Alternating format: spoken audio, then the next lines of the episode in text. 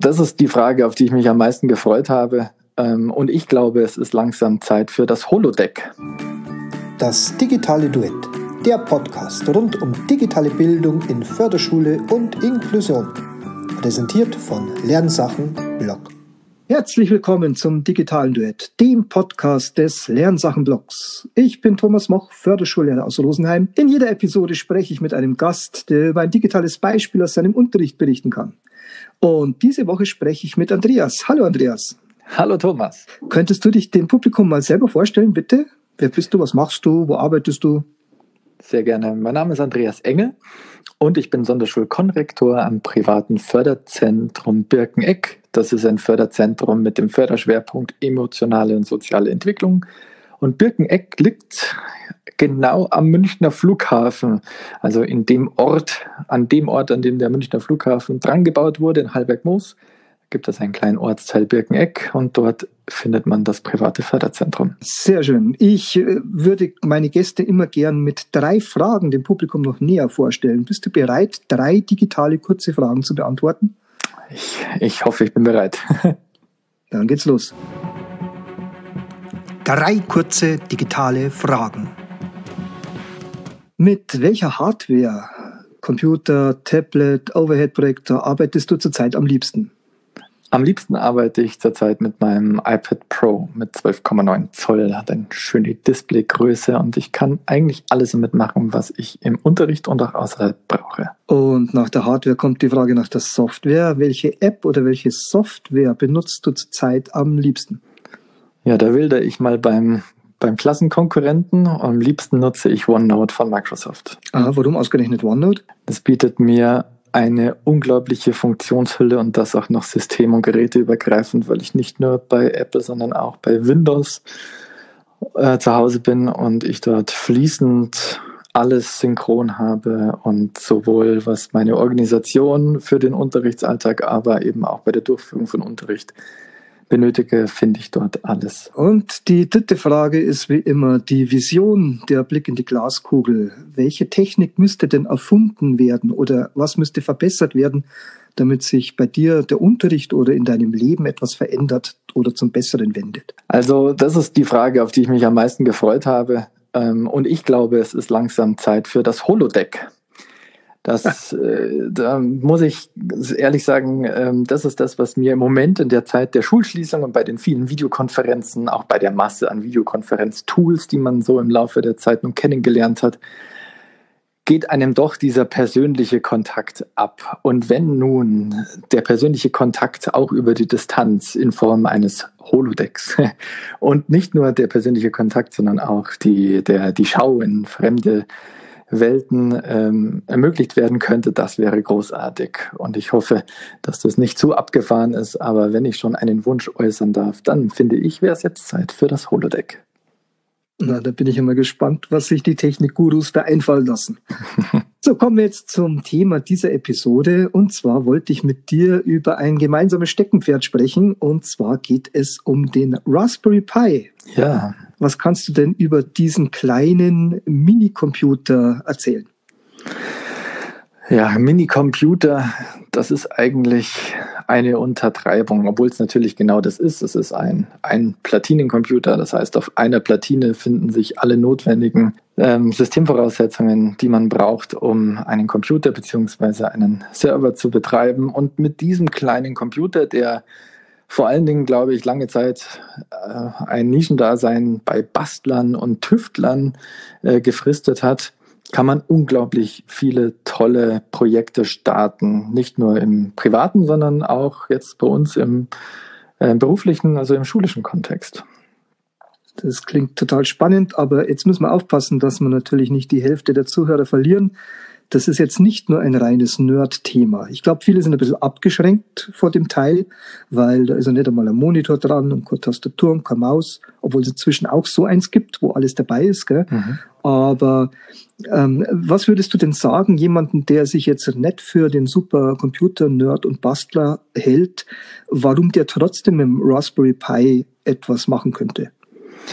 Ich glaube, das kann ich sogar sehr gut, weil als ich angefangen habe, mit dem Raspberry Pi etwas zu machen, hatte ich von all dem, also von Server, von Linux und so weiter, was man jetzt eher in die Nerd-Ecke stellen könnte, überhaupt keine Ahnung. Und ich bin durch den Raspberry Pi eigentlich erst so ein bisschen draufgekommen, was man mit dem alles äh, für tolle Dinge machen kann. Und das Wichtigste, um die Scheu zu nehmen, ist, glaube ich, dass es für alle Projekte, die wir jetzt auch, glaube ich, ähm, besprechen werden, wirklich tolle Schritt-für-Schritt-Anleitungen gibt, die für jeden, der sich auch oder die sich auch nicht im Thema Linux und ähm, Befehle in Kommandozeilen eintippen auskennt, wirklich ganz leicht zu einem teilweise atemberaubenden Ergebnis führen. Vielleicht müssen wir die ersten Schritte nochmal verdeutlichen. Also man bekommt diesen Einplatinencomputer, da ist alles dabei, was man so von einem Computer kennt, also USB-Schnittstellen und einen HDMI-Ausgang für einen Monitor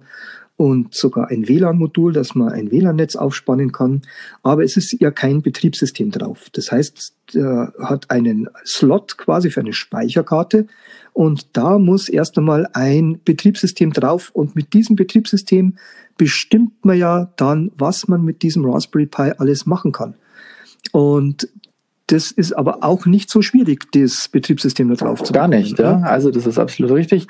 Ähm, dieses Betriebssystem lässt sich auf eine handelsübliche Micro-SD-Karte spielen, die man dann eben in den Raspberry Pi hineinsteckt. Und da gibt es entweder ein Basisbetriebssystem oder schon eben vorgefertigte Images, die man dann darauf spielen kann. Die Images sind ja so aufgebaut, dass man da zum Beispiel eine komplette Desktop-Umgebung drauf installieren kann. Das ist richtig, genau. Also bei diesen Images handelt es sich ja eigentlich nur um Vorlagen für Betriebssysteme und es gibt für den Raspberry Pi ein komplett lauffähiges Desktop-Betriebssystem, das einem handelsüblichen Windows-Betriebssystem gar nicht mal so unähnlich sieht. Also du kannst dort ebenfalls eben über einen Browser, sogar eine, eine, eine Variante des Chrome-Browsers, den man, den man kennt, ins Internet gehen. Man hat eine Textverarbeitung, ein vollwertiges, kostenloses Betriebssystem.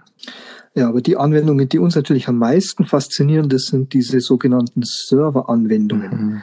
Was gibt es denn da für spannende Projekte, die man damit verwirklichen kann? Also angefixt hat mich damals, als ich äh, mich angefangen habe dafür zu interessieren, ähm, haben mich Bastelprojekte. Zum Beispiel habe ich an meinem Fernseher zu Hause ähm, Ambilight nachgebaut. Das ist dieses, ähm, ja, diese erweiterte Licht dieses erweiterte Lichtmodul für Fernseher, das so die, ähm, ja, das Lichtspektrum des Fernsehbildes aufnimmt und dann eben über LEDs, die am hinteren Fernsehrand angebracht sind, weitergibt, um so eine räumliche Tiefe herzustellen. Das bietet eigentlich ähm, nativ nur ein Fernsehersteller an für seine Fernsehsysteme und ich wollte mal ausprobieren, ob man das wirklich so einfach nachbauen kann, wie ich das im Internet gelesen habe und tatsächlich habe ich es geschafft, der sich davor nie mit solchen Dingen interessiert hat, eben Ambilight nachzubauen. Ähm, das war eben das, wo ich am Anfang auf diesen Zug aufgesprungen bin. Da gibt es auch andere tolle Dinge, wie zum Beispiel, dass man sich einen intelligenten Spiegel zusammenbaut. Das heißt, ein Spiegel, der dann eben nicht nur das eigene Bild wiedergibt, wie jeder andere Spiegel auch, sondern auch Informationen, die aus dem Internet abgegriffen werden, wie einen Kalender oder das aktuelle Wetter und dergleichen.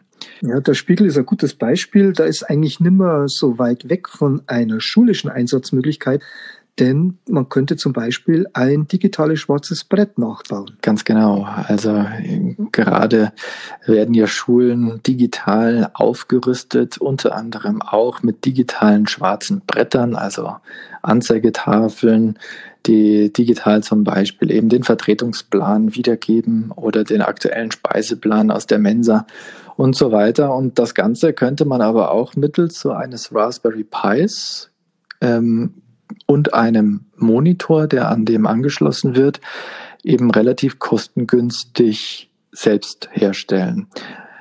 Genau, über die Preise haben wir noch gar nicht geredet. Was kostet denn jetzt so mal die Grundausstattung, um sowas umzusetzen?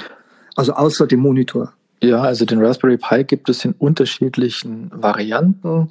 Ähm, kommt immer darauf an, welche Version man sich da gönnen möchte. Mittlerweile gibt es schon ähm, ja die Version 4, ist ein Raspberry Pi 4.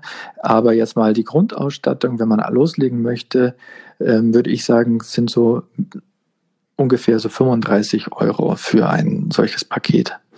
Ähm, 35 Euro, da kommt aber wahrscheinlich noch ein bisschen Zubehör dazu, oder? Also der ist ja quasi nur eine Platine. Genau, zu der Platine braucht man zwingend, haben wir vorhin gesagt, so eine Micro-SD-Karte. Die ist bei manchen Bundles, also bei manchen Paketen schon dabei, bei anderen wieder nicht. Dann äh, genauso das Netzteil, ist bei manchen dabei, bei manchen wieder nicht. Also der Einplatinencomputer an sich, nur der Raspberry Pi, der kostet 35 Euro. Und dann mit Zubehör, je nachdem, vielleicht hat man ja auch noch zu Hause eine Micro-SD-Karte rumliegen, aber dann erhöht sich eben der Preis so um, um 10 bis 15 Euro. Aber man hat für, jetzt wenn man sich alles neu kauft, maximal 50 Euro einen vollwertigen kleinen Miniserver. Ja, und das muss man jetzt mal im Vergleich setzen, was ein digitales schwarzes Brett kosten würde. Das ist schon eine unglaubliche Diskrepanz. Und es macht sogar noch Spaß, also zumindestens mir, so etwas selbst herzustellen. Außerdem kann ich mir auch gut vorstellen, dass man so etwas gemeinsam mit Schülern zum Beispiel auch herstellt. Ähm, nachdem es eben da wirklich tolle Schritt-für-Schritt-Anleitungen gibt, kann man das gerade auch im Informatikunterricht oder in einer Schülerfirma oder dergleichen eben mit Schülern selbst herstellen. Was gäbe es jetzt im schulischen Bereich noch für Anwendungsmöglichkeiten neben dem digitalen schwarzen Brett? Ja, ich weiß, dass du da Thomas auch ein, ein, ein großer Freund davon bist und auch selbst mal eine Anleitung beschrieben hat, zum Beispiel von einem Learning Management System, also einem, ähm, einem Online- oder einem Lernmanagement-System. Zum Beispiel Moodle kann man auf einem Raspberry Pi installieren und hat dann für seine Klasse oder für seine Klassengruppe eben ein vollwertiges Learning Management System in Form eine, äh, eines kleinen Minicomputers, den man in die Hosentasche stecken könnte. Das ist natürlich spannend und also Moodle, das ist ja in Bayern quasi auch die Mebis Lernplattform, ist ja auch eine Moodle-Instanz, die zentral betrieben wird. Und mit dem Raspberry Pi hat man quasi die Möglichkeit, dezentral seinen eigenen Moodle-Server sich auf den Schreibtisch zu stellen und die Lernangebote dann quasi über dieses geschlossene Netzwerk den Schülern zur Verfügung zu stellen. Was ich daran auch ganz besonders toll finde, ist die Möglichkeit, dass man da eben keinen Internetanschluss dafür braucht. Dafür wurde übrigens die Moodlebox eigentlich ursprünglich auch entwickelt, sondern diese Moodlebox, dieser kleine Raspberry Pi, der spannt sein eigenes WLAN sozusagen auf, fungiert gleichzeitig als Access Point und man braucht, ohne dass man einen Internetanschluss hat, kann man eben die Schüler trotzdem sozusagen online miteinander vernetzen und dort auch digitale Unterrichtsmaterialien verteilen, einholen und all das, was mit Moodle eben möglich ist. Wobei man sagen muss, ein bisschen limitiert ist es schon mit den gleichzeitigen Zugriffen über dieses WLAN-Modul da gehen vielleicht 10 bis 15 Schüler, die da gleichzeitig damit das arbeiten. Das stimmt. Also das ist jetzt bei uns im Förderschulbereich vielleicht eher möglich, weil dort die Klassenstärke eben nicht ganz so groß ist wie an Regelschulen. Aber dennoch bietet es eben die Möglichkeit und ja, eben im Vergleich dazu, was ähm, eigentlich so ein Server leisten muss. Und hier haben wir einen im Hosentaschenformat, ist das schon, finde ich, eine tolle Sache. Und es gibt ja jetzt halt neben der Moodle Box, also dieser Offline-Variante, auch die Möglichkeit, das richtig als Server übers Netz zu betreiben. Da dürfte dann äh, die gleichzeitigen Zugriffe schon ein bisschen großzügiger mhm. sein. Und zwar gibt es ja etwas, was wir da vor kurzem entdeckt haben, den Juno-Host. Das ist natürlich eine ganz tolle Sache, denn hier wird ein fertiges Image eben von Juno Host angeboten, welches eine Serverplattform darstellt. Das heißt, dass man, wenn man sich dieses Image auf den Raspberry Pi geladen hat, eine Plattform erhält, auf der man modular verschiedene bereits fertige Server ähm, Serverversionen installieren kann. Da ist zum Beispiel eben Moodle dabei, aber nicht nur Moodle, sondern es wäre auch eine Nextcloud dabei, das heißt ein, eine Online-Cloud-Speicher und vieles, vieles mehr was man sich wirklich per Einklick dazuschalten kann. Ja, also das kann man nicht oft genug betonen, wie einfach dieser Installationsprozess ist, denn das funktioniert quasi so, wie wenn man in einem App Store oder im Google Play Store eine neue App installiert auf sein Gerät. So ist das beim Unohost auch geregelt. Da ist quasi ein Server-App Store dabei und man kann mit einem Klick entscheiden, so, jetzt möchte ich Moodle dazu haben, jetzt möchte ich WordPress dazu haben, jetzt möchte ich Nextcloud dazu haben. Und es ist tatsächlich so einfach, wie es sich anhört. Man muss sich auch, wenn man den Server dann mal am Laufen hat, eigentlich um nichts mehr kümmern, sondern tatsächlich nur per Mausklick die Server dazu holen. Es ist wirklich so einfach, die man halt eben braucht am Anfang, wenn man sich eben für Juno Host entscheidet, die Installation des Systems ist nicht schwer, denn die bieten, wie gesagt, ein fertiges Image an, das man auf eine SD-Karte kopiert, die in den Raspberry Pi steckt und eigentlich läuft dann dieses Ding schon. Wenn man das Ganze allerdings noch von außen zugänglich machen möchte, das heißt über das Internet erreichbar sein soll, dann muss man ein bisschen ähm, sich auskennen, was Portweiterleitung angeht. Das heißt, von außen, wie ist da der Zugriff geregelt, dann auf diesen Raspberry Pi. Aber auch hierfür gibt es ganz tolle und auch wirklich kleinschrittige Anleitungen, die es äh, uns ermöglicht haben, dass wir diesen Juno-Host eben auch aus dem Internet erreichen können. Ja, jetzt äh, gibt's noch eine interessante Sache, äh, was man auch mit dem Juno-Host oder einfach so mit dem Raspberry Pi umsetzen kann. Das ist das sogenannte Pi-Hole. Ja, Pi-Hole, das ist etwas ganz Großartiges, denn es ist so wie der Name es vielleicht schon vermuten lässt, ein sogenanntes schwarzes Loch für Werbung und Tracker.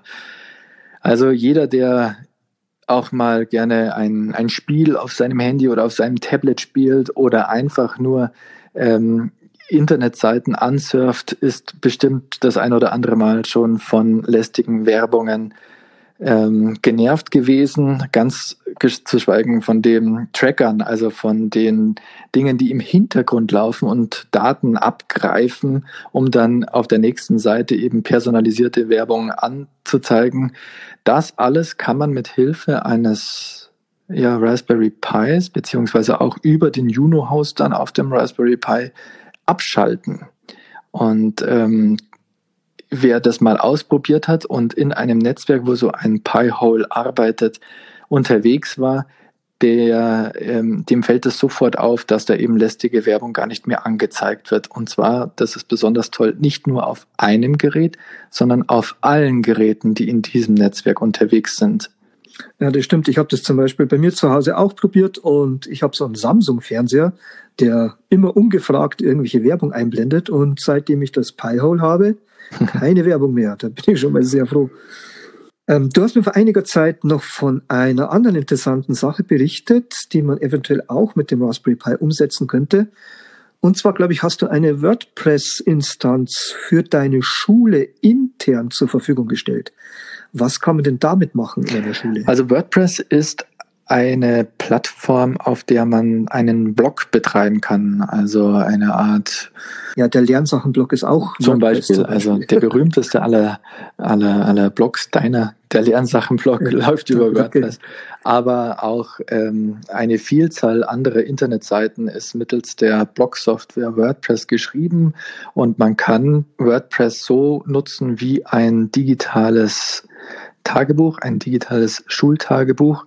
Und ich nutze es hier an meiner Schule mit, ähm, mit einer Gruppe von Schülern eben als genau das, nämlich als digitales Schultagebuch. Das bedeutet, die Schüler haben alle Zugang zu dieser WordPress-Instanz und können dort Tagebucheinträge verfassen, die für die Öffentlichkeit, also jetzt hier in unserem Fall für die Schule gedacht ist und bilden somit eine digitale Schülerzeitung ab. Und tatsächlich läuft diese digitale Schülerzeitung eben auf einem Raspberry Pi. Super. Ja, man kann auch kollaborative Arbeitsformen mit dem Raspberry Pi umsetzen in der Schule. Da gibt es ja auch Möglichkeiten. Äh, kannst du da ein Beispiel nennen? Ja, eine Möglichkeit, kollaborativ zu arbeiten, wäre zum Beispiel über ein sogenanntes Etherpad. Im Prinzip ist das nichts anderes als ein Online-Dokument, in dass man gleichzeitig ähm, schreiben kann. Also gleichzeitig mehrere Benutzer, die alle Zugang zu dem gleichen Dokument haben, können dort hineinschreiben. Ähm, wird dann auch kenntlich gemacht durch unterschiedliche Farben, die dem Nutzer zugeteilt werden. Und so kann man eben ein Dokument gleichzeitig kollaborativ bearbeiten. Auch das wäre möglich über Juno Host. Da gibt es eben ein vorgefertigtes Image, so ein Etherpad-Image. Und mit einem Klick kann man dort eben kollaborativ arbeiten. Ja, Wahnsinn, was da alles geht, oder?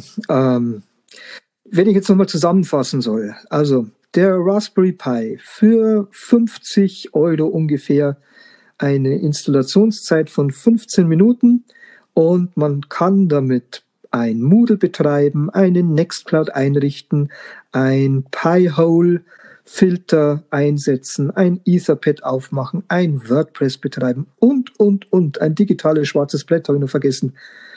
Das ist ja, doch Wahnsinn. Und macht dabei auch noch richtig viel Spaß.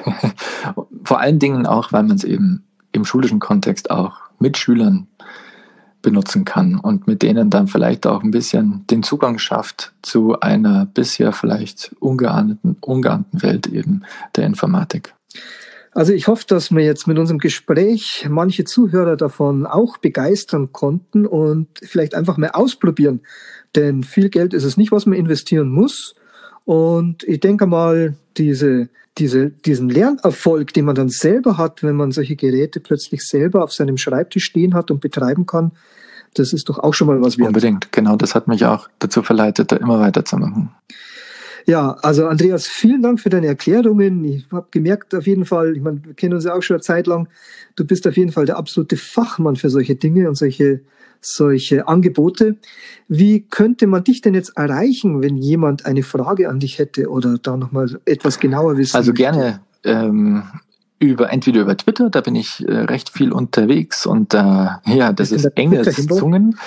Wie mich geschrieben, ich, mich schreibt man wie den Engel, nur ohne zweites E, wie den bayerischen Engel oder auch gerne zum Beispiel über, äh, über Mail Genau, ich schreibe es auch noch in die Beschreibung zu dieser Episode rein, dann kann man dich auf jeden Fall erreichen. Also noch einmal vielen Dank, dass du dir die Zeit genommen hast. Denk, da war für jeden was dabei. Und an die Zuhörer auch vielen Dank fürs Zuhören und bis zum nächsten Mal. Und denk dran, es gibt nichts Gutes, außer man tut es.